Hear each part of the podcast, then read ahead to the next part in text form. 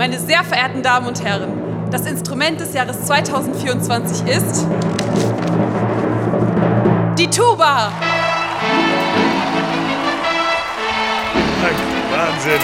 Vielen Dank. Guten Abend.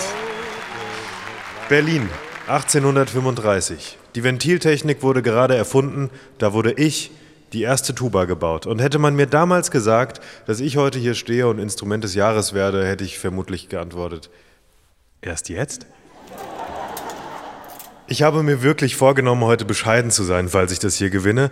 Aber jetzt frage ich mich, wozu eigentlich? Bescheidenheit brauche ich nicht. Wir Tubas werden seit 169 Jahren unterschätzt. Okay, in jedem Sinfonieorchester sitzt eine, in Blasorchestern oft zwei. Aber wann stehen wir denn mal so richtig im Rampenlicht? Die meisten jungen Leute kennen uns nur noch als die lustige Musik, wenn in Cartoons dicke Figuren rumlaufen.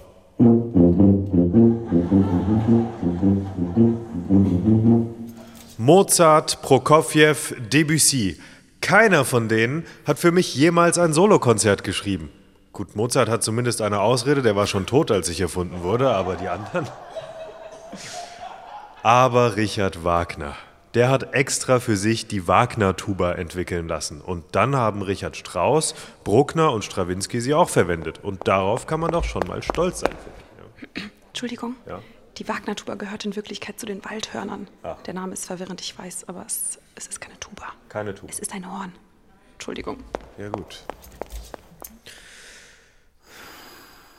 Wissen Sie, wer uns wirklich liebt? Uns Tubas? Übrigens kann man im Plural Tubas oder Tuben sagen, ist beides richtig. Wissen Sie, wer uns wirklich liebt? Das sind die Amerikaner.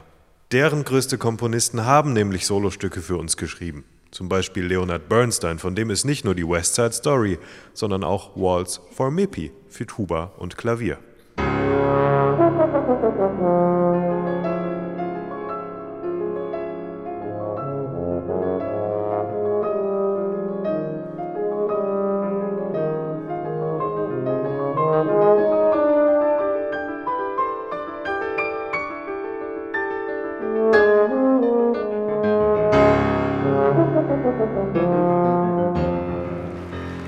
Leonard Bernstein. Und wo wir schon dabei sind, kennen Sie eigentlich John Williams? Rhetorische Frage, ich weiß, er hat ja nur die Musik von Indiana Jones, Star Wars, Harry Potter und ein Konzert für Tuba und Orchester geschrieben. Hm, hören Sie mal.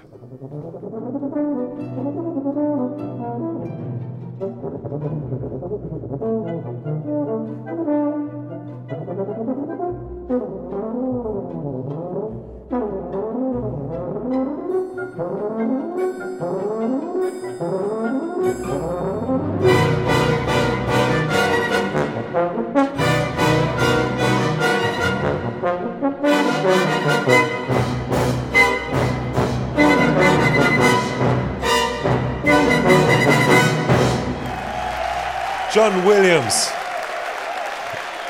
Wissen Sie, in Amerika, da lief es richtig gut für mich. Und wenn Sie die Spur der Popmusik mal ein bisschen zurückverfolgen, dann kommen Sie am Rock'n'Roll vorbei, am Jazz, am Blues und irgendwann stehen Sie um 1900 in den amerikanischen Südstaaten, hören New Orleans Jazz und bemerken, da ist gar kein Kontrabass. Wer spielt denn dann den Bass? Richtig, die Tuba.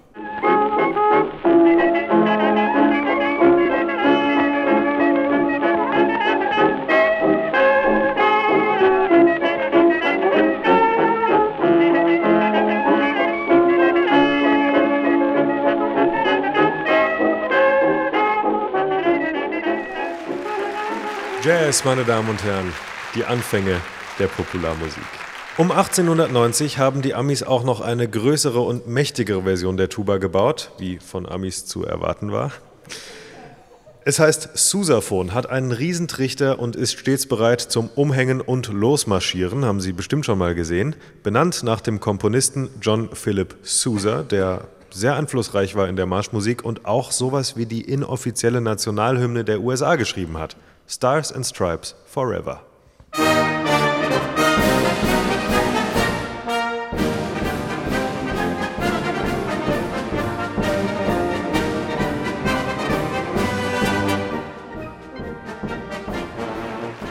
Aber natürlich, aber natürlich war ich nicht nur in Amerika unterwegs. Immerhin bin ich ja ein Berliner Kind als Tuba. Ja. Und richtig gut zur Geltung komme ich hier vor allem im Süden. Etwa mit der Volksmusik des ehemaligen Egerlandes, heute in Tschechien und Bayern. Die wurde und wird von vielen Besetzungen gespielt und zwar fast immer mit Tuba. So richtig berühmt wurde die Musik durch Ernst Mosch und seine Original Egerländer Musikanten in der Hälfte des 20. Jahrhunderts. Hören Sie mal rein.